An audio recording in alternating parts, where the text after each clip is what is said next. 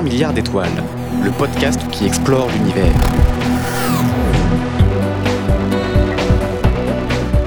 Salut à tous et bienvenue dans ce nouvel épisode de 300 milliards d'étoiles. Aujourd'hui, nous allons vous amener loin, le plus loin possible même, jusqu'à la fin de l'univers, si jamais cette notion a un sens. Oui, parce que niveau exploration du futur, certains sont un peu plus ambitieux que d'autres. Chez Uzbek Erika, on évoque parfois 2045 comme le moment possible de la singularité technologique. Ou bien 2030 comme le moment de l'effondrement potentiel de notre civilisation d'après les collapsologues. Mais d'ici 10 ou 20 milliards d'années, c'est l'univers entier qui pourrait s'effondrer et se condenser en un point minuscule de la taille d'un proton. À moins qu'il ne s'éteigne lentement et que les étoiles disparaissent petit à petit dans des millions et des millions de milliards d'années. Mais il se peut très bien que l'univers soit finalement éternel et renaisse à l'infini de ses cendres tel un phénix. Alors nous allons revenir sur toutes ces théories et d'autres très spéculatives avec notre invité du jour, Jean-Philippe Usan. Bonjour. Bonjour, bonjour à tous. Merci beaucoup d'être avec nous. Vous êtes physicien théoricien, spécialiste de la cosmologie et de la gravitation, directeur de recherche au CNRS. On vous doit de nombreux ouvrages de vulgarisation scientifique, dont un récent Big Bang, Comprendre l'univers depuis ici et maintenant, paru chez Flammarion le 10 octobre. Alors l'univers a-t-il une fin? Merci de nous aider à, essayer de répondre à cette question existentielle et un petit peu angoissante. Avant de l'aborder, euh, on va peut-être commencer par euh, dresser un rapide euh, portrait de notre univers, ce qu'on en connaît en tout cas, de le cartographier. Je ne suis pas sûr que tous les auditeurs aient leur géographie cosmique bien, bien en tête. donc peut-être pour reprendre d'abord le, le sous-titre de votre dernier ouvrage, partant depuis ici et maintenant, Qu'est-ce mhm. qu'on peut dire de notre univers? On sait d'abord qu'on est dans une, dans une galaxie, dans la Voie lactée, euh, comme l'indique cette émission qui comporte environ 300 milliards d'étoiles. Voilà. Bon, c'est bien parce que vous avez posé des grandes questions, euh, presque des questions métaphysiques, et je pense que c'est intéressant pour vos auditeurs, peut-être s'ils sont pas tous férus de science, de comprendre qu'il y a deux choses en fait qui vont toujours être en, en, échange. C'est ce que la science est capable de dire sur le monde dans lequel nous sommes, et à partir de cette connaissance, de faire des extrapolations pour le futur ou même pour poser des questions d'origine. Et ça, c'est vrai pour la cosmologie, mais c'est vrai pour toutes les sciences. Hein, quand vous parliez des futurs des sociétés, on imagine un futur étant donné ce que l'on sait, eh bien, de nos théories sociales de l'économie, des ressources de notre planète. Donc on est toujours dans la prospection. Et là, quand on fait de la prospective, on peut se tromper. Hmm. D'ailleurs, je ne sais plus qui disait, mais en général, quand on prédit le futur, on se trompe toujours. Donc c'est de bien faire la différence entre ce qui a été établi par les théories scientifiques et à partir de ça, de spéculer. Et bien sûr, les deux font partie de l'activité de recherche, mais c'est un savoir qui ne se place pas au même niveau. Donc c'est ça aussi qu'on va peut-être essayer d'expliquer finement à vos, à vos dans, auditeurs. Dans votre ouvrage, j'ai lu que vous disiez qu'il y avait en gros cosmologie et cosmologie. Voilà, cosmologie avec un grand C et cosmologie avec un, petit c. En gros, il y a ce qu'on peut confronter à l'observation, les théories qui sont vraiment observables et qu'on peut vraiment, euh, euh, comment dire, faire de la cosmologie euh, expérimentale entre, voilà. et la cosmologie qui est d'ordre spéculatif et métaphysique. C'est ça qui est la cosmologie qui a existé depuis toujours. Toutes les mm. mythologies ont une cosmologie, et ça aussi, il faut le, il faut l'accepter en tant que tel, c'est-à-dire que avoir une représentation de l'espace, de l'univers dans lequel on vit, est une composante très importante d'une culture. En fait, souvent, je dis qu'il y a deux vraiment deux piliers très importants pour la culture. C'est la cosmologie qui nous parle de l'espace dans lequel nous sommes, l'univers dans lequel nous sommes, et l'anthropologie qui règle nos, relations les uns aux autres dans cet espace-là, et on les retrouve dans toutes les grandes mythologies. Et ça, c'est des questions éternelles, donc celles que vous avez posées tout à l'heure. Est-ce que l'univers euh, va avoir une fin? Est-ce qu'il va continuer éternellement? Est-ce qu'il a un bord? Est-ce qu'il n'a pas de bord? Et ça, si on regarde les mythologies, on on a des représentations avec des idées très très différentes. C'est même très intéressant de regarder ça, de s'imaginer, de voir comment les gens se sont imaginés le monde dans lequel ils, vivent. Alors mmh. quant à nous, on a la chance de vivre euh, au 21e siècle. On a la chance d'avoir euh, d'être une époque très technologique. On a on a observé le on va dire le premier à avoir regardé l'univers avec une lunette, c'est Galilée, c'est 1609. Donc on voit que c'est assez récent. On sait qu'il existe, nous vivons dans la Voie lactée, une galaxie. Mais en fait, euh, les gens ont toujours vu les étoiles autour d'eux. Pendant très longtemps, on a imaginé que ces étoiles étaient disposées sur une sphère qu'on appelait la voûte céleste et qui tournait autour de la Terre. Il a fallu attendre ben, Copernic déjà pour déplacer le centre du monde euh, et se rendre compte que c'était le Soleil qui était au centre. Et puis ensuite se rendre compte que l'univers était beaucoup plus grand que le système solaire. Il existait d'autres étoiles. On a mesuré la distance à une étoile. La première fois qu'on a réussi à mesurer la distance d'une étoile, c'est vers 1830. C'est un astronome euh, euh, allemand qui s'appelle Friedrich Bessel. Donc jusqu'à là, on ne savait pas à quelle distance se trouvait l'étoile. On, on, commence à mettre des chiffres. Ensuite, on s'est rendu compte voilà, qu'il y avait plusieurs centaines de milliards, d'étoiles dans notre propre euh, galaxie. Et puis ensuite, qu'il existait d'autres galaxies. Et là encore, il faut garder ça à l'esprit pour, pour vos auditeurs. C'est très moderne. Il y a un siècle, nous n'avions pas la preuve qu'il existe d'autres galaxies. Cette mmh. preuve a été amenée en 1924 par Edwin Hubble, dont le nom est connu parce qu'il y a un célèbre télescope qui porte le nom de, de cet astronome. Mais Jusqu'à là, on ne savait pas. Donc on sait qu'il existe d'autres galaxies, et puis à partir de là, on a commencé à faire une cartographie de notre univers, et on s'est rendu compte que ces galaxies n'étaient pas distribuées au hasard, elles étaient regroupées dans ce qu'on appelle des amas de galaxies. Ces amas ne sont pas au hasard, ils sont regroupés le long de, longs filaments, et entre ces filaments, il y a des vides. Donc l'espace la distribution de la matière dans l'espace est comme une sorte de, grosse éponge. On appelle ça d'ailleurs la toile cosmique, le cosmic web en anglais, ou euh, l'éponge cosmique. Très poétique tout ça. C'est très poétique, mais je crois. Alors ça ici, c'est quelque chose qui moi m'est cher, c'est que regarder le ciel, parler de l'univers, nous invite à la poésie, nous invite à la réflexion métaphysique. Et si on, prend tous les gens qui se sont exprimés sur le ciel, on a des, grands poètes qui ont parlé du ciel, de notre relation au ciel. Et je crois que ça, transpire encore même dans, les travaux scientifiques aujourd'hui, même si les productions scientifiques, elles ne sont pas du tout au niveau littéraire des productions poétiques. Mais quand les gens en parlent dans des conférences ou dans des rencontres, on voit qu'ils ont gardé cette émotion par rapport à leur connexion au ciel. Mmh. Vous parliez oui, d'éponge cosmique, il y a beaucoup de, visuels, de vues d'artistes de cette euh, univers distribué de façon non homogène. Euh, alors on peut faire des, rapprochements euh, parfois dangereux, mais c'est vrai que quand on voit ces images absolument magnifiques, on, a l'impression de voir aussi des, réseaux de neurones ou des réseaux comme ça en, filaments. Ça fait penser à quelque chose de très, très biologique finalement. C'est assez, voilà. assez, assez intéressant. pour reprendre dans l'ordre peut-être les, ce qu'on a comme, comme échelle de, de grandeur. Donc la, Voie lactée, notre galaxie, euh, est une galaxie spirale. Et en fait, avant d'en arriver à, cette distribution de galaxies en filaments, elle se regroupe aussi par euh, par groupe et par amas entre elles? C'est ça, tout à fait. Et donc ça, c'est par exemple notre amas local. Quoi. Donc on a, on a là ce qu'on appelle notre amas local, dans lequel fait partie, fait, notre, fait partie notre galaxie. Et puis ensuite, on a réussi à cartographier en fait un petit peu autour. On a découvert qu'il y avait ce qu'on appelle le grand attracteur, la Niakea, peut-être vous en avez entendu mhm. parler. Et là, sur cet environnement local, on arrive vraiment à mesurer le mouvement euh, des, différents objets et d'avoir une cartographie très très fine. Et puis ensuite, ces amas de galaxies, eux, vont se regrouper, donc comme je le disais tout à l'heure, en filaments. Donc ils vont, voilà, ces grands, euh, oui, ces, ces, structures qui sont plutôt unidimensionnelles et qui vont de, de sortes de paquets d'amas de galaxies à d'autres. Vous avez utilisé l'image des neurones, c'est un petit peu ça. Et puis hmm. entre ça, il y a ce qu'on appelle des grands vides. Alors c'est pas du vide, mais c'est juste des zones qui sont de très très basse densité de, de, matière. Il y a un petit peu de poussière, de gaz, de gaz cosmique dedans. Euh, et aujourd'hui, une des grandes questions, c'est de savoir pourquoi est-ce que euh, l'univers a, voilà, a ces structures? Pourquoi Quelles sont la propriété de la distribution de, la matière dans notre univers? Et est-ce qu'on peut comprendre comment l'univers en est arrivé là? Alors, quelques notions de, grandeur pour euh, saisir un peu ce, tableau galactique, euh, intergalactique.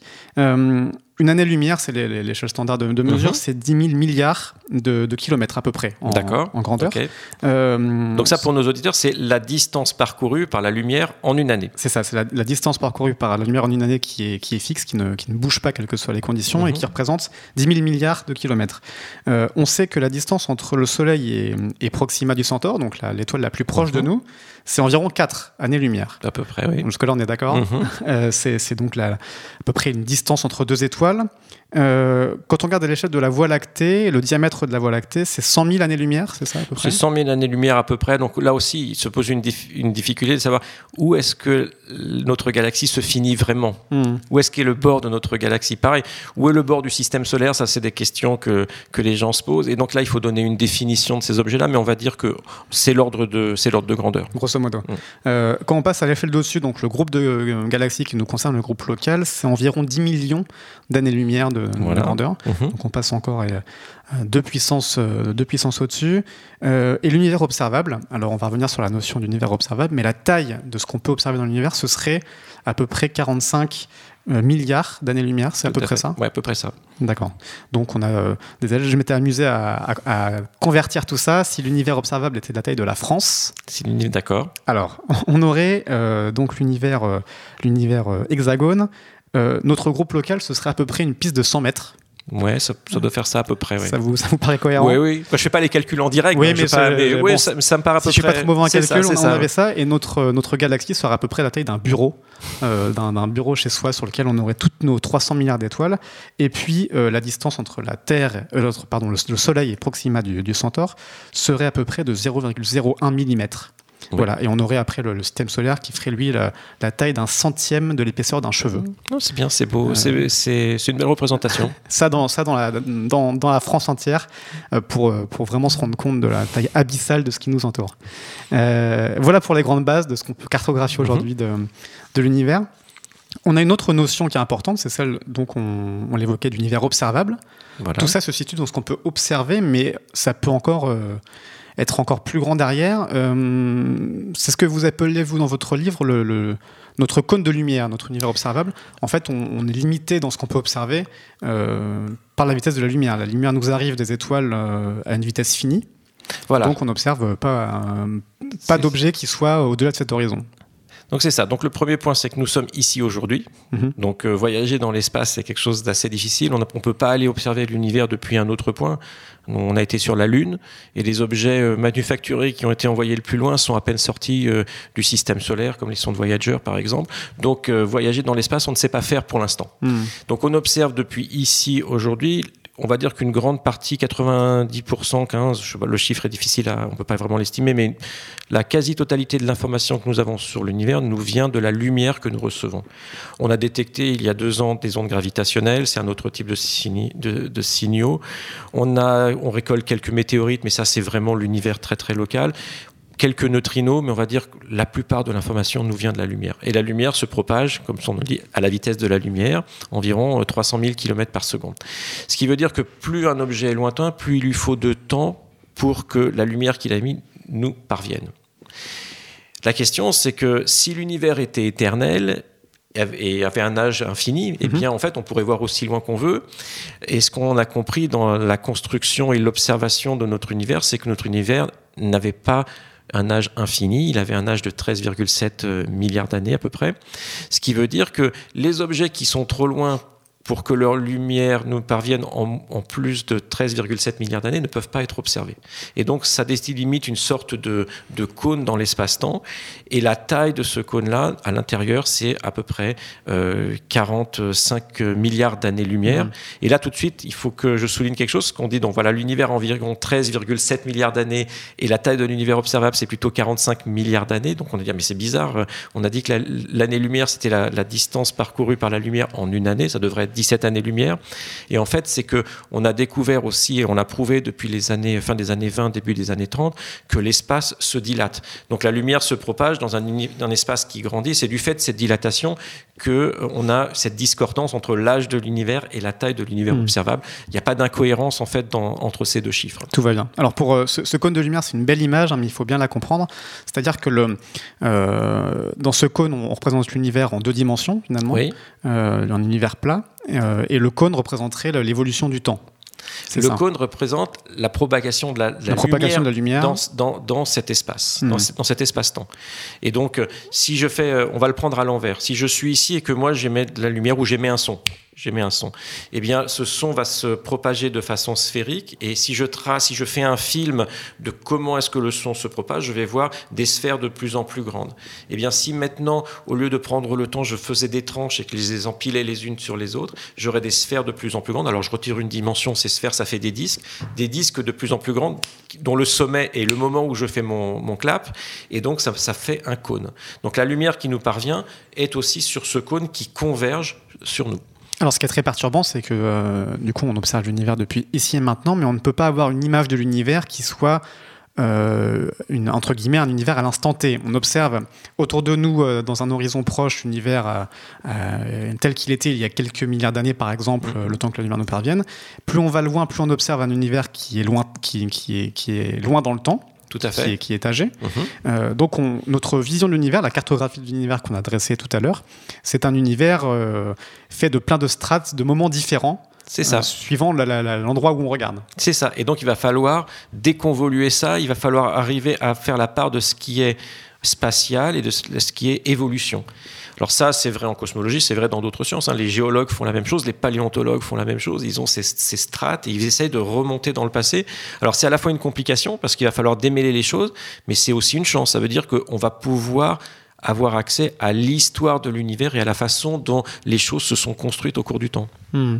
Un autre principe perturbant quand on observe l'univers, c'est ce que vous décrivez aussi dans votre ouvrage, le principe copernicien, Mhm. Euh, qui nous dit, en tout cas, qui suppose que l'univers n'a pas de centre, que quel que soit le point dans le, euh, depuis lequel l'observateur regarde l'univers, il observera le même univers, euh, voilà. le, même état de l'univers. Donc l'univers n'a pas de centre. Et le principe cosmologique, lui, si on prend la cosmologie cette fois avec un grand C, si j'ai bien compris, étend ce principe au-delà de l'univers observable et, suppose que l'univers n'est de centre nulle part euh, dans, toute son, son, infinie grandeur. Est-ce que vous pourriez nous expliquer un petit peu ce concept? Voilà. Alors déjà, c'est quelque chose. Donc ces deux principes ont un statut différent. Ce sont des principes. C'est hmm. pas peut-être que l'univers n'est pas comme ça. Peut-être que l'univers a un centre. Donc il a fallu faire des représentations mathématiques de l'univers. Et comme on l'a dit tout à l'heure, nous, nous, observons l'univers depuis ici et maintenant. On, a eu euh, historiquement cette euh, voilà, cette idée que l'humanité était au centre de l'univers. On avait mis la Terre au, centre du système solaire jusqu'à Copernic. Ensuite, dans les premières modélisations des galaxies, on avait mis le, notre système solaire au centre mmh. de la galaxie. Et puis, on s'est rendu compte qu'à chaque fois, on s'était trompé. On s'est rendu compte qu'il existait d'autres galaxies, d'autres étoiles, qui étaient assez similaires à nous. La question est de se dire, est-ce que nous sommes au centre de l'univers ou est-ce que finalement nous sommes dans une galaxie la plus quelconque qui soit Et s'il existait d'autres civilisations d'autres galaxies qui étudiaient leur, leur, univers, ils ne verraient pas exactement le même univers, mais les propriétés, on va dire, générales de l'univers seraient les mêmes. Et là, on ne peut pas le prouver a priori. Et donc, euh, on a mis ça en principe et depuis les années 1920, la construction des modèles cosmologiques repose sur cette hypothèse que nous ne sommes pas au centre de l'univers, donc que l'univers n'a pas de centre, et que si nous étions n'importe quel observateur dans n'importe quelle galaxie, nous aurions globalement les mêmes propriétés pour l'univers. Alors vous voyez que ça pose déjà un problème, parce qu'on se dit, mais ça, c'est pas possible de le tester, puisque on ne peut pas aller observer l'univers depuis ailleurs pour savoir si c'est vrai ou pas. Hmm. Et jusque, on va dire, 2008, c'était euh, c'était le consensus dans, dans, la, dans la communauté. C'est-à-dire c'est un principe que les gens considéraient pas un principe scientifique, c'est-à-dire un principe pratique qui permettait de, d'avancer, de, faire des représentations mathématiques, qui étaient justifiées a posteriori parce que le modèle qu'on construisait était en accord avec les observations, mais qu'on ne pouvait pas tester directement. Et depuis 2008, on s'est rendu compte en fait qu'il y avait des façons de tester ça, même si on ne pouvait pas voyager dans l'espace. On là, c'est un petit peu subtil, mais on peut utiliser un certain nombre de, phénomènes de relativité et de, de phénomènes astrophysiques pour ça. Et aujourd'hui, on peut dire que sur la taille de l'univers observable, on peut affirmer que c'est un très bon principe. C'est-à-dire que si nous nous, téléportions dans une autre galaxie, on refaisait le même type d'observation, le même type de cosmologie. Bien sûr, les objets ne seraient pas dans la même, position, mais la densité d'objets, leur fonction de corrélation, la distance moyenne entre galaxies, tout ça serait à peu près la même chose. Hmm. Alors ça m'amène à une première question sur la, question centrale de la fin qui, qui nous occupe aujourd'hui. Euh, sans trancher si l'univers est, fini ou infini, le fait qu'il n'ait pas que l'univers soit euh, n'ait pas de centre euh, implique que l'univers n'est pas non plus de bord. C'est-à-dire que même si l'univers est fini, euh, on ne peut pas arriver à une fin de l'univers derrière laquelle on pourrait éventuellement euh, frapper à la porte et voir ce qu'il y a, ce qu'il y a de l'autre côté. Il n'y a pas de, de, bord et certaines théories expliquent qu'un univers fini euh, implique, un petit peu comme dans Matrix par exemple, on sort d'un côté du tunnel, euh, on réapparaît l'autre côté. C'est-à-dire c'est ça, Matrix. C'est parce que vous êtes jeune. À mon époque, on disait Pac-Man. Ah, ça marche aussi. oui, j'ai aussi l'imaginaire Pac-Man, mais voilà. En tout cas, il y a cette notion de, de d'absence de, bords mhm. euh, et de, finalement tous les bords seraient collants entre eux, euh, même, même les bords opposés et, permettraient de passer d'un côté à l'autre quand on arrive entre guillemets à une extrémité de l'univers. Voilà. Euh, alors c'est tout à fait. Donc la, question qui, est une très belle question, est-ce que l'univers, est-ce que l'espace est fini ou est-ce que l'espace est infini? Donc on voit déjà que cette question elle nous pose des problèmes parce que comme vous l'avez exprimé, si l'espace finit, qu'est-ce qu'il y a après l'endroit où euh, l'espace finit hmm. hein, Qu'est-ce qu'il y a derrière cette porte Vous avez peut-être vu cette très belle euh, gravure de Camille Flammarion dans l'astronomie. On voit cette personne avec euh, le bord du monde et il, une sorte, il a un bâton et il, passe le bâton. derrière le mur étoilé, derrière la, voilà, c'est ça. céleste. Et finalement, il est où ce bâton? Parce que hmm. si j'ai identifié la limite, je peux toujours essayer d'aller au-delà de la limite. Donc ça c'est la première possibilité. Et pendant longtemps on s'était dit, bah, c'est soit c'est cette solution-là, il y a un bord. voilà, on peut admettre qu'il y a un bord. On a beaucoup de représentations de l'univers, du Moyen Âge, tout ça où on voit le bord. Et puis ensuite, c'est pas qu'il y a plus d'espace, mais c'est un espace qui est autre. On voit des anges, on voit des, on voit du feu. Donc on l'a rempli de, de, quelque chose d'imaginaire qui, n'était, qui était étranger à l'homme. Donc on nous disait qu'on ne pouvait pas y aller. Mmh. Ce qui ne fait que repousser le problème, parce que s'il y a quelque chose, ça appartient aussi à une forme d'univers. bien sûr, bien sûr. Ah ouais, la science en mmh. fait, elle va toujours repousser les problèmes. En fait, elle donne jamais des réponses aux questions. Euh, des réponses ultimes, elle, nous donne des explications et ensuite, bien sûr, à partir de cette explication, on peut toujours se demander pourquoi celle-ci et on va toujours progresser. Mais donc, c'était la première alternative. La seconde, c'était de dire, bah, en fait, l'espace est infini. Le problème avec l'infini, c'est que c'est un concept très difficile à, manipuler. Euh, on a appris à manipuler l'infini en mathématiques vers le, vers le 19e siècle. Et avant ça, on arrivait vraiment à des paradoxes dès qu'on faisait rentrer l'infini dans, les débats. Et, euh, et puis l'infini, c'est un truc qui est impossible à concevoir. Pour les, les gens mmh. normaux, on n'arrive pas à concevoir l'infini. Et donc c'est une question qui restait là. Au 19e siècle, les mathématiques ont développé une branche qui s'appelle la topologie. La topologie, c'est l'étude des formes, des surfaces, des volumes. Et on s'est rendu compte qu'on pouvait faire des surfaces qui étaient finies, mais qui n'avaient pas de bords. Donc vous en avez un petit peu parlé, mais imaginons que je prenne une feuille rectangulaire. Donc là, c'est une surface. Elle a une surface finie, je peux calculer euh, la surface, 30 mhm. mètres carrés. Et elle a un bord, c'est les, voilà, quatre bords, qui sont les quatre bords du rectangle. Donc si je, me, si je déplace mon crayon sur la feuille, à un moment, je ne vais plus pouvoir continuer et euh, donc je dois faire demi-tour. Donc je suis contraint de faire demi-tour. Maintenant, si je prends cette feuille et que je la replie sur elle-même, je vais former un cylindre, et en fait, je vais prendre deux bords que je vais coller les uns ensemble. Et si je prends mon stylo, je peux faire le tour du tore. Donc l'espace est toujours fini puisque j'avais pris une surface finie que j'ai pliée elle a la même superficie, mais pour autant, il y a un bord qui a disparu parce que j'ai collé ces deux bords. Et puis si je prends les deux bords qui restent, je vais créer euh, une, ce qu'on appelle un tore, c'est une sorte de donut ou de, ou de bouée, et là on voit que c'est une surface qui est finie et qui n'a pas de bord. Donc on s'est rendu compte que c'était vrai pour les surfaces et c'était aussi vrai pour les volumes. Ce qui conceptuellement est compliqué à imaginer parce que là on a une, feuille, on, la représente dans le monde en trois dimensions. Oui. En l'occurrence, est-ce que cet univers en trois dimensions sans bord implique lui aussi pour être replié, une nouvelle dimension Non, en fait, pour la feuille qu'on replie comme ça, c'est vrai qu'on le voit comme ça parce que nous, nous sommes des êtres à trois dimensions, vivant dans un espace à trois dimensions, mais en mathématiques, on n'a pas besoin de faire référence à l'existence d'une troisième dimension pour hmm. décrire cette surface-là. Si j'étais une sorte de fourmi qui vivait à la, surface de, de cette feuille, eh bien, je n'aurais pas besoin de savoir qu'il existe un espace à trois dimensions pour faire cette représentation géométrique. Donc nous, c'est la même chose. On peut imaginer, nous sommes dans une pièce, il y a des murs, que par l'esprit, on replie ces murs, on les colle ensemble. Et donc, si j'ai une porte, je sors de ce côté, je rentre de l'autre côté, comme sur une scène de théâtre où on pourrait euh, passer d'un bord à l'autre, sans avoir à faire l'hypothèse de l'existence d'une quatrième dimension. Donc ça, c'est vraiment quelque chose de très puissant que les mathématiques nous ont enseigné. Et à partir de ce moment-là, la question de dire, est-ce que notre univers a cette propriété-là ou pas? Et les gens ont commencé à se poser la question, on va dire, dans les années 50-60. Euh, Il y a quelques écrits euh, dans les années 20, mais vraiment, les gens ne sont pas allés très très loin parce qu'il fallait avoir des observations. Donc maintenant, qu'est-ce qui va se passer? Imaginons que j'ai une galaxie quelque part dans la lumière, elle, émet de la lumière dans toutes les directions. Il y a la lumière qui va de la galaxie jusqu'à ma galaxie, donc j'observe cette galaxie dans une certaine direction, mais il y a de la lumière qui va aller dans une autre direction, qui va faire le tour de l'univers, et donc cette même galaxie, je devrais l'observer plusieurs fois dans le ciel. Comme un jeu de miroir finalement. Voilà, exactement, euh, comme un jeu de miroir. Vous mettez les, voilà, les deux, deux, miroirs l'un en face de l'autre et vous allez avoir une démultiplication d'images. Donc une galaxie dans un univers qui a un volume fini donne pour l'observateur une illusion d'infini parce qu'elle aurait de nombreuses images. Et finalement, il y aurait une infinité d'images de la galaxie, si on comprend bien, limitée dans ce cône de lumière. Voilà, exactement. Et donc c'est là où maintenant on rentre avec le deuxième concept qui était celui de l'univers observable. Il y aurait une infinité d'images, mais nous ne pouvons en voir qu'un certain nombre fini parce que on peut pas faire trop de fois le tour parce que hmm. ça, on n'a pas le temps pendant l'âge de l'univers. Et donc, ce qu'on peut comparer, c'est la taille qu'aurait l'univers à la taille de l'univers observable. Donc ça, c'est des choses sur lesquelles euh, on a commencé à travailler, on va dire, dans les années 80, 90. Dans il y a eu beaucoup de progrès au début des années 2000 parce qu'on a eu une observation qui s'appelle le Fonds diffus cosmologique qui, qui nous a permis vraiment de sonder tout l'espace alors que l'univers avait 370 000 ans. Et euh, ce qui est très drôle, c'est qu'en 2003, on a eu un candidat, c'est-à-dire qu'on avait analysé les, données du satellite WMAP et on trouvait des corrélations euh, très très bizarres qui n'étaient pas expliquées autrement. Et avec un certain nombre de mes collègues, Jean-Pierre Luminaire, Roland Lehoucq, Jeffrey Wicks aux États-Unis.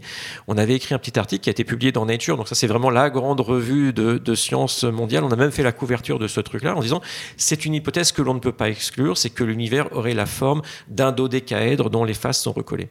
un dodécaèdre. Un donc. dodécaèdre, donc une surface à 12, euh, à 12, 12, 12 faces, un, un polyèdre à 12 faces. Et mais une fois qu'on sait ça, on a plein de prédictions qu'on a pu tester ensemble. Et après quelques années, on a réussi à exclure cette hypothèse. Et on travaille en plus, en particulier avec les observations du satellite Planck, donc là, qui est un satellite européen.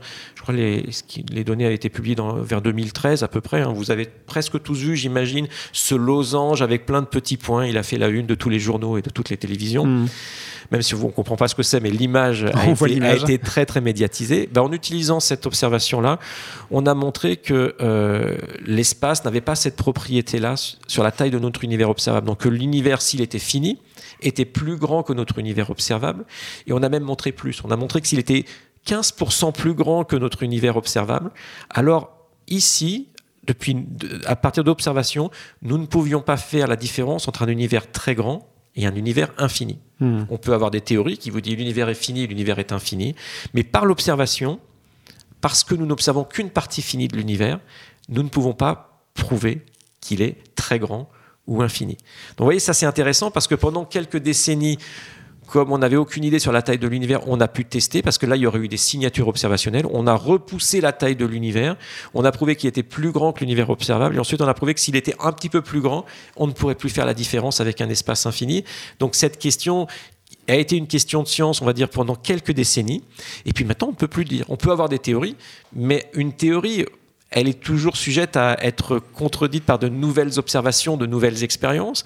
Et donc, on ne peut pas affirmer si l'espace est infini ou si l'espace est fini. Hmm. Bon, on va se consoler avec la seule certitude, c'est que l'espace est plus grand que ce qu'on peut l'observer. Voilà, c'est ça. Il est au moins plus grand que, que les 45 milliards d'années-lumière de, c'est ça. De distance. Et alors ça, c'est bien parce que ça veut dire que voilà, on affirme quelque chose et surtout, on donne avec cette affirmation la limite en fait de notre compréhension de, de l'univers. Et puis après, si vous voulez faire de la science-fiction, imaginer des choses, au-delà de ça, vous êtes complètement libre. Je ne peux pas vous dire euh, c'est faux. De toute façon, si vous faites de la science-fiction, vous avez le droit d'être faux. Ça, c'est, une, c'est un autre problème.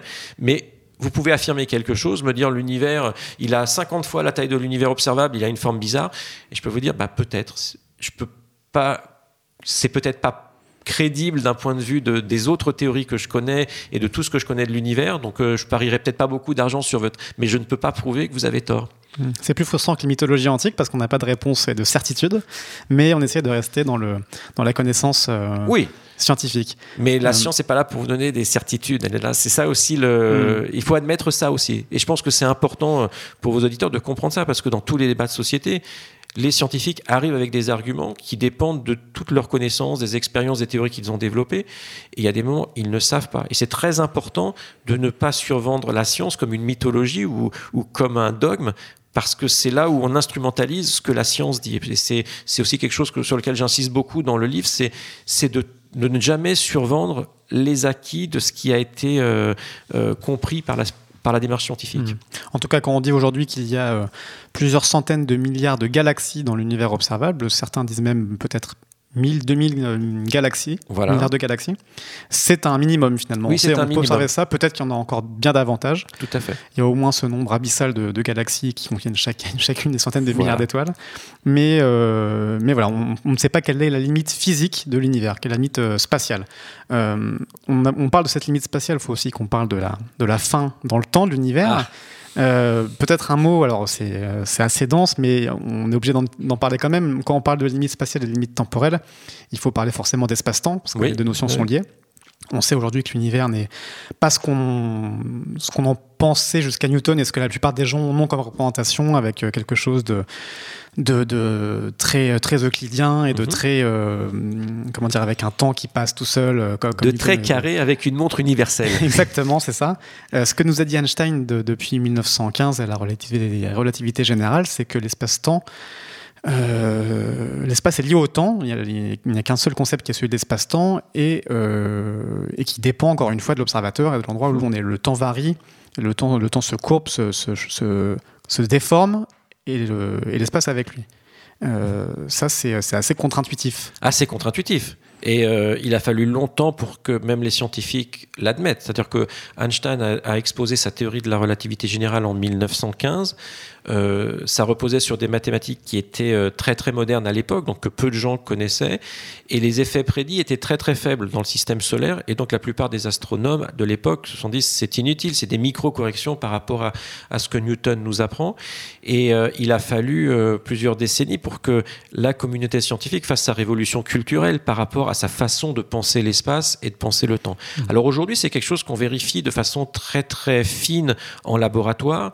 On a des horloges qui sont extrêmement précises, ce qu'on appelle des horloges atomiques. Vous en avez euh, euh, certaines, euh, même sûrement les plus précises du monde, dans les sous-sols de l'Observatoire de Paris, euh, du côté du, de, de d'Enfer Rochereau. Mmh. Si vous prenez deux horloges atomiques et que vous montez, donc ils sont synchronisés, donc ils mesurent le temps de la même façon, vous prenez une des deux horloges, vous la montez d'une trentaine de centimètres et vous allez voir que les deux horloges ne mesurent pas le temps de la même façon. Le temps ne passe pas de, à la même vitesse pour ces deux horloges. Et donc l'effet, quand vous montez, vous êtes dans un champ de gravitation un petit peu plus faible et le champ de gravitation influe sur la façon dont passe le temps. C'est une prédiction d'Einstein et donc aujourd'hui on le vérifie avec une grande précision. Le temps ne passe pas de la même façon si votre horloge est en mouvement, elle va dépendre de sa vitesse, donc des vitesses relatives des deux horloges. Et tous ces effets-là ont été vérifiés avec une grande précision et ils sont euh, aussi au cœur, euh, on l'a beaucoup répété j'imagine, mais du GPS. C'est-à-dire que si on ne prend pas ces effets-là dans la synchronisation des horloges avec les satellites GPS, eh bien, il y a une dérive qui fait que au bout de quelques heures, votre GPS n'est plus, GPS n'est plus euh, précis. Mmh. Donc là, le monde est vraiment comme ça c'est un fait, on peut l'utiliser de façon technique, et après, c'est la grande difficulté, c'est comment changer soi-même sa représentation de l'espace-temps pour que ça devienne intuitif. Hmm. Alors, on va pas refaire toute la théorie de la relativité générale, hein, mais peut-être ce qu'il faut bien avoir en tête, c'est donc que l'espace-temps, c'est une seule et même un seul et même objet cosmique, mmh. et que donc la, la matière et, et l'énergie déforment cet espace-temps, donc déforment à la fois l'espace et le temps. C'est grâce à ça qu'on a pu mesurer des ondes gravitationnelles euh, mmh. euh, très récemment. Euh, ça implique aussi une chose, c'est que une fois qu'on arrive à la fin éventuelle de, de l'univers, on arrive aussi à la fin du temps. C'est-à-dire que ça n'a pas de sens de, de penser le temps avant ou après l'univers. C'est une seule et voilà. même chose. Voilà. Alors avant de parler de la fin, peut-être qu'on va parler du début. on peut peut-être parler du début. Parce que là, là, on peut remonter. Donc on a dit que nous étions ici et maintenant. Nous avons des observations. Si je vais chercher des galaxies de plus en plus lointaines, je sais que leur lumière a été émise il y a euh, beaucoup plus euh, dans, le, passé. -hmm. On arrive à observer l'univers il y a 370 000 ans avant le Big Bang. On a même des observations qui nous informent sur l'état de l'univers, on va dire, quelques secondes après le Big Bang. Et donc l'idée, c'est un peu comme un, géologue qui creuse et qui trouve des, des, différentes strates. On va avoir des observations et grâce à la théorie, on va essayer de remonter le plus possible dans le temps. Ce qu'on a compris, c'est que l'univers se dilatait. Et donc si je remonte dans le passé, l'univers, la matière dans l'univers est de plus en plus euh, resserrée. Donc l'univers est de plus en plus dense, de plus en plus chaud. Donc déjà, on a compris, et ça c'est quelque chose de très important, que l'état de la matière tel qu'on la connaît ici est très différent de l'état de la matière, on va dire quelques secondes après euh, le Big Bang. La raison, c'est que bah, si, vous chauffez, euh, si vous chauffez de la matière, vous allez la détruire. Donc si je vais à très très haute température, tous les objets composites ne peuvent, sont détruits. Donc si je prends un noyau atomique, eh bien, il ne peut pas exister. Il va être cassé. Cassé en quoi? En protons et en, et en neutrons. Donc, on sait que au départ, dans les premières secondes après le Big Bang, on a un, un, mélange de neutrons, de protons avec la lumière et puis d'autres particules qui sont là. Donc la première question, c'est comment est-ce qu'on explique la matière dont nous sommes constitués, nous, mmh. le carbone, l'oxygène, l'azote, qui sont des, des, éléments nécessaires à la vie? Et ça, en reprenant l'histoire de l'univers dans ce cadre-là, les gens ont compris comment se synthétiser les différents noyaux. Je ne vais pas refaire toute cette histoire, mais c'est quelque chose qui a été bien compris, le rôle de la cosmologie et le rôle des étoiles dans ce, dans, dans ce qu'on appelle cette nucléosynthèse. Donc on peut remonter, mais plus on remonte, plus on est à haute énergie. Et donc, plus les, moins on a de contrôle sur les théories scientifiques que l'on va euh, que l'on que, que l'on utilise pour décrire l'univers. Certaines sont testées en accélérateur, mais ça, ça, a une certaine énergie. Il faut remonter toujours à plus haute énergie. Donc on voit qu'on contrôle de moins en moins les théories, et puis surtout on n'a pas d'observation pour valider notre extrapolation. Alors ce qu'on appelle Big Bang, c'est le moment où on extrapole la théorie qui vient de la relativité générale, et il y a un moment où on a l'impression que l'espace et le temps disparaissent. Se réduisent à un point et finalement. Euh, voilà. Donc là, il n'y a plus d'espace, il n'y a plus de temps. C'est un peu comme un bord. Tout à l'heure, on parlait un bord de l'espace. C'est un bord dans le temps. On ne peut pas dire qu'est-ce qu'il y a avant le Big Bang. Il n'y a pas d'avant, il n'y a pas d'après. C'est un ailleurs, d'une certaine Mhm. façon. Et puis, c'est insatisfaisant. La plupart des grands scientifiques, on a compris ça dans les années 20, se sont dit. euh, euh, alors, certains se sont enthous- enthousiasmés en disant que la science euh, donnait euh, prise sur la création de l'univers. Et d'autres ont dit, mais ça ne fait pas sens du tout. En particulier, Georges Lemaitre, qu'on considère comme étant le père du Big Bang, disait, mais non, ce que ça signale, c'est le fait que la théorie qu'on utilise n'est plus valide pour décrire ces phases-là. Et aujourd'hui, les gens qui travaillent sur la physique des hautes énergies ont chacun des scénarios pour ce qui se passe à ce moment-là. Pour certains, l'univers a existé avant, il était très grand, il s'est effondré sur lui-même, il a rebondi, donc c'est le moment de ce rebond qu'on appellerait le Big Bang. Hmm. Pour d'autres, la nature de l'espace et du temps sont une euh, structure radicalement différente. Pour donner, pour donner une image, imaginons que j'ai de l'eau. Eh bien, cette eau aurait pu être sous forme de vapeur avant, qui se serait condensée, euh, ou voilà, on aurait de la pluie. Donc on voit qu'on a de l'eau qui apparaît. Ben, c'est pas que l'eau est apparue, elle était sous une autre forme qui était la vapeur d'eau. Et donc on, appelle, on a ce qu'on appelle une transition de phase. On pourrait avoir la même chose pour l'espace-temps. Donc une structure mathématique radicalement différente qui, pour une raison ou une autre, devient l'espace-temps euh, plus tard. Donc ça, c'est des choses très spéculatives, on ne sait pas. Et le but, c'est d'aller, de remonter le plus possible dans le passé de l'univers pour voir si un de ces scénarios laisse une petite signature observationnelle que l'on pourra un jour détecter, peut-être avec les ondes gravitationnelles. Hmm. Donc vous voyez, donc là, on a un bord, mais c'est un bord qui n'en est peut-être pas un, c'est plutôt une limite de notre compréhension. Oui, c'est les équations qui sont mises en défaut euh, après un certain, Voilà. une certaine limite.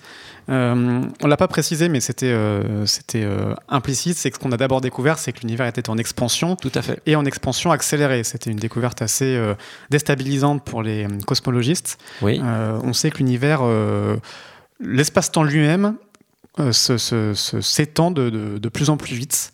Donc c'est Euh, l'espace qui se, c'est l'espace qui se dilate. Alors ça- là, c'est aussi, ça, ouais. Ça peut être compliqué pour bah, tout le monde peut le comprendre parce que vous avez dit on avait l'espace et le temps de Newton et on est, passé ça. à l'espace-temps et en fait ce qui se passe c'est qu'en cosmologie on retrouve une notion presque newtonienne d'espace parce que il y a cette idée que aux grandes échelles la matière est distribuée de façon à peu près homogène et donc on arrive à reconstruire grâce à l'expansion, en fait, on arrive à reconstruire une notion de temps qui est différente de, de notion d'espace. Même si on a un espace-temps, il y a une façon naturelle de découper cet espace-temps en un espace et en un temps. Et ce qu'on observe, c'est le fait que cet espace-là se dilate au cours du temps. Alors, ce- cette dilatation se ralentissait et on a découvert, donc euh, ça vous l'avez mentionné, c'est à partir de 98 et les observations euh, euh, des supernovas, ça a valu le prix Nobel à, à- à trois, trois astrophysiciens en 1900, en 2000 quelque chose, Mhm. euh, que l'univers aujourd'hui était en accélération. Il n'a il a pas toujours été en accélération, c'est récemment, il est rentré dans une phase d'accélération. Hmm. Ce qui pose beaucoup de questions euh, pour essayer de comprendre pourquoi on, on a cette accélération. Euh, ce qui permet aussi d'extrapoler. Alors là, on, on quitte évidemment l'observation et, la cosmologie avec un petit c pour entrer dans, dans autre chose. Mais si on extrapole vers le futur, euh, on peut se demander ce que devient cet univers qui ne cesse de se dilater de façon de plus en plus accélérée. Et le plus, le plus évident, a priori, quand, pour- quand on parle avec euh, des gens qui ne sont pas spécialistes, c'est de dire bah, si ça s'étend à l'infini et de plus en plus rapidement, ça va finir par, euh, par être infiniment dilaté. Et c'est ce que les, les théoriciens appellent le, big chill. En opposition Oui. du Big Bang, il y a le Big Chill où l'univers devient de plus en plus froid. C'est ça. Finalement, c'est ça. Et où le, la matière finit par, euh, par, euh, par s'éteindre. Les, les étoiles s'éteignent. et Le ciel deviendrait tout noir pour nous au bout de quelques dizaines ou centaines de milliards d'années. Les galaxies se seraient, seraient séparées les unes des autres Mhm. et les étoiles au sein des galaxies seraient séparées les unes des autres. Mhm. Et on aura un univers de plus en plus euh, vide et froid et, C'est ça. et mort finalement. Bon, déjà, l'univers est assez froid. Ça, je sais pas si les gens Ouais. savent. L'univers est froid. Beaucoup plus froid. Sa que- température, on la mesure très précisément, c'est 2,725 degrés au-dessus du zéro absolu. Donc Hmm. 2,725 Kelvin. Donc c'est très très froid. C'est une des températures les plus basses qu'on est capable de. Quoi, en laboratoire, on peut aller plus bas, mais dans l'univers, voilà, c'est. Et cette température décroît avec le temps. Et elle décroît d'autant plus que l'univers se dilate, ce qui fait qu'il va tendre vers le zéro absolu. Donc vous imaginez, vous avez les galaxies, donc que tout se dilate de façon accélérée, ce qui fait que les distances augmentent beaucoup plus vite que le temps euh, que la lumière met pour nous parvenir. Ce qui fait que l'univers observable va en fait se diminuer. Les galaxies vont sortir de notre champ observationnel. Donc le cône de lumière rétrécit. Voilà, d'une certaine façon, on peut voir ça comme ça. C'est un effet de perspective. Et euh, donc, ce qui veut dire que dans le futur, des astronomes qui seraient dans notre galaxie, eh bien, peut-être n'auront pas d'autres galaxies dans leur ciel. Donc, euh, ça pose une question quand même. On a l'impression qu'on est à un moment assez particulier de l'histoire de l'univers. Quand on était beaucoup plus dans le passé, il était trop chaud, il n'y avait pas de matière, il n'y avait pas euh, voilà les éléments pour avoir de la chimie donc de la vie. Il n'y avait pas d'étoiles, il n'y avait peut-être pas, il y avait pas de planètes, donc il n'y avait pas d'astronomes qui étudiaient l'univers. Pendant un moment, ça a été possible. Et puis dans le futur, euh, il y aura peut-être pas de galaxies pour comprendre l'univers, donc ça pose quand même un certain nombre de questions. Euh, voilà, on est placé de façon extrêmement chanceuse au bon, bon, endroit au bon moment. C'est ça. Bah, alors eh oui, donc ça pouvait pas être autre part d'ailleurs. Donc mm. Si, si ça devait arriver, ça devait arriver à ce moment-là. Pourquoi? Est-ce que ça doit être expliqué ou pas? Là, il y, a beaucoup de débats sur ce, sur ce genre de sujet. Et puis alors après, ce qui va se passer, c'est qu'on a aussi compris que les... Donc voilà, donc vous imaginez dans le futur, la première chose, c'est que vous aurez vous n'aurez plus d'autres galaxies dans votre, dans votre ciel.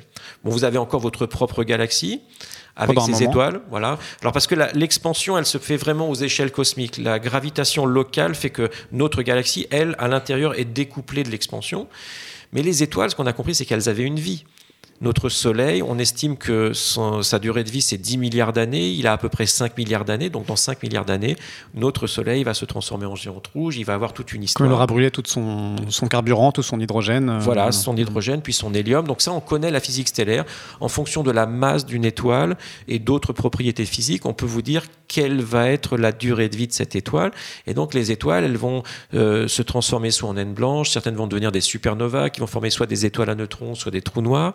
Ces trous noirs, et ça on l'a vu, on a la preuve maintenant depuis euh, les observations euh, d'ondes gravitationnelles, peuvent euh, fusionner pour donner des trous noirs de plus en plus gros. Et donc en fait, euh, la galaxie va s'éteindre doucement, parce que cette lumière, elle vient bien de quelque part, elle vient de l'énergie nucléaire. Il y a un moment où on n'aura plus d'énergie, donc les étoiles vont disparaître. Donc là aussi, on peut se poser la question, si je suis autour d'une étoile à neutrons ou d'une naine blanche qui est beaucoup moins lumineuse, comment fait une civilisation pour continuer à survivre? Donc là, les, auteurs de science-fiction ont imaginé euh, pas mal de choses, même des grands scientifiques comme Friedman Dyson, hein, qui est vraiment un des grands scientifiques du XXe siècle. Il a imaginé ce qu'on appelle aujourd'hui les Dyson Sphere, c'est-à-dire qu'on hmm. aurait mis des écrans tout autour de l'étoile pour récupérer toute l'énergie euh, lumineuse de cette étoile pour continuer à faire vivre notre civilisation. Donc on voit que sur des échelles de plusieurs dizaines de milliards d'années, les conditions vont être très différentes et que si la vie veut continuer dans ces conditions-là, il va falloir qu'elle s'adapte à ça. Alors là, on est sur une échelle de temps qui place notre, euh, notre moment et notre huissier maintenant dans, la jeunesse de l'univers, parce que l'univers a 13,7 milliards d'années, et là, on serait dans l'échelle de 100 000 milliards d'années à un moment où on n'aurait peut-être plus que des naines blanches et des naines brunes et des trous noirs dans l'espace. Et puis, dans 10 millions de milliards d'années, on aurait éventuellement plus aucun système solaire, euh, plus aucun, aucune planète qui serait, qui serait viable. Donc voilà, là, on a quand même encore un petit peu le temps. On a le temps et on a d'autres euh, problèmes à résoudre pour arriver jusqu'à là. C'est ça. Euh, c'est qu'une des théories. La théorie, ça c'est le, donc le Big Chill en référence au, au, grand froid. La théorie inverse, c'est le Big Crunch, dire que, l'univers va se entrer dans une phase de rétraction après s'être rétendu. Euh, a priori, c'est contre-intuitif puisque l'expansion n'arrête pas de s'accélérer aujourd'hui. Mhm. Euh, certains théoriciens euh, disent que finalement le l'énergie sombre qui est supposée, qui n'est pas, qui n'est pas avérée, pourrait, pourrait s'inverser, pourrait devenir une énergie négative, mhm. et on aurait alors une, une, inversion de la mécanique et le, un, big crunch qui viendrait mettre un terme à l'univers. C'est ça. Donc là, aujourd'hui, on a, on a l'observation de cette expansion accélérée. On a une explication, on va dire standard, mais il y a d'autres explications. Donc tant qu'on n'aura pas bien compris la source de cette accélération, on ne peut pas affirmer qu'elle va durer éternellement ou qu'elle va s'arrêter. Dans les années 40, avant qu'on ait ces preuves-là, donc les gens se posaient la question de savoir est-ce que l'univers va être en expansion éternelle ou est-ce qu'il va euh, s'effondrer de nouveau sur lui-même en Big Crunch? Donc il y avait hmm. des, scénarios dans lesquels les gens disaient on a eu un Big Bang, l'univers se, se, dilate et sous sa propre gravitation, il va s'effondrer sur lui-même pour arriver à une nouvelle singularité. Et puis là, des gens comme Georges Gamow, par exemple, ont prétendu que bah, finalement on peut passer d'un cycle à l'autre, on aurait ce qu'on appelle des univers phénix. Hmm. Donc là, voilà, des cycles d'univers. Pourquoi pas? On ne peut pas le prouver. Aujourd'hui, ce qu'on sait, c'est que, étant donné le bilan de matière de ce que l'univers contient aujourd'hui, cette hypothèse que l'univers s'effondre de nouveau sur lui-même euh, n'est pas n'est pas privilégiée. C'est même plutôt une euh, assez spéculatif. On est hmm. plutôt dans un univers qui va se dilater euh, éternellement. Mais là encore, si cette énergie sombre a des propriétés différentes de celles que l'on croit être les siennes, alors on pourrait peut-être faire renaître ce type d'hypothèse. Alors, il y a une troisième hypothèse, ça, ressemble beaucoup aux théories de, l'effondrement pour notre civilisation. C'est marrant, on voit les différentes courbes à mhm. l'échelle cosmique. Il y a la théorie de, l'effondrement euh, du Big Crunch, la théorie du, la, la, pardon, la, mort lente avec mhm. une espèce d'extrapolation continue de l'expansion. et puis, il y a ce qu'on appelle le Big Rip, ah, encore un big quelque chose, parmi les nombreuses théories possibles.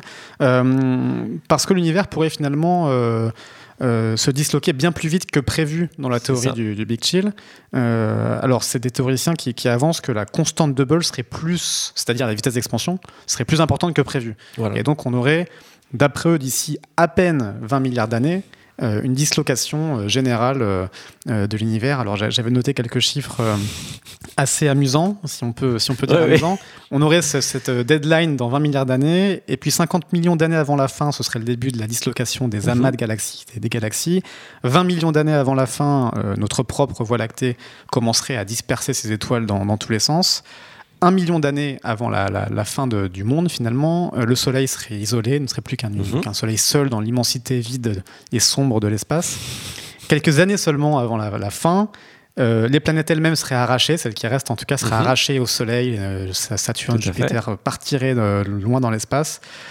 quelques jours avant, avant la fin du monde, ces planètes seraient dans une, une nuit totale, elles n'auraient plus aucune lumière visible. Et puis ensuite, on aurait, euh, quelques secondes avant la fin, la dislocation euh, des astres, puis des atomes eux-mêmes, et de chaque petit euh, bout de proton, d'électron, de quark qui serait disloqué, et on aurait finalement la fin du temps lui-même à, la fin de l'univers qui serait. c'est ça. Là, c'est même, impossible de décrire exactement ce qui se hmm. passe parce qu'on est un peu comme tout à l'heure quand on parlait du Big Bang, c'est-à-dire qu'on n'a on, plus de notion de temps, il va falloir trouver une nouvelle structure. On pourrait se dire, si vous êtes dans une flaque d'eau, vous êtes un poisson, il y a un moment, euh, cette flaque d'eau, elle se met à s'évaporer, et vous vous posez la question de savoir dans quel espace vous êtes. Ben, en fait, votre milieu qui est de l'eau, c'est, ça, va devenir de la vapeur d'eau. Donc vous n'êtes plus dans le même milieu, vous n'y êtes pas adapté, donc ça c'est sûr que ça ne va pas faire du bien pour nous, mais euh, ça ne veut pas dire qu'il n'y a plus rien après. Il va se passer autre chose, mais vous n'avez pas les outils conceptuels pour pouvoir le décrire.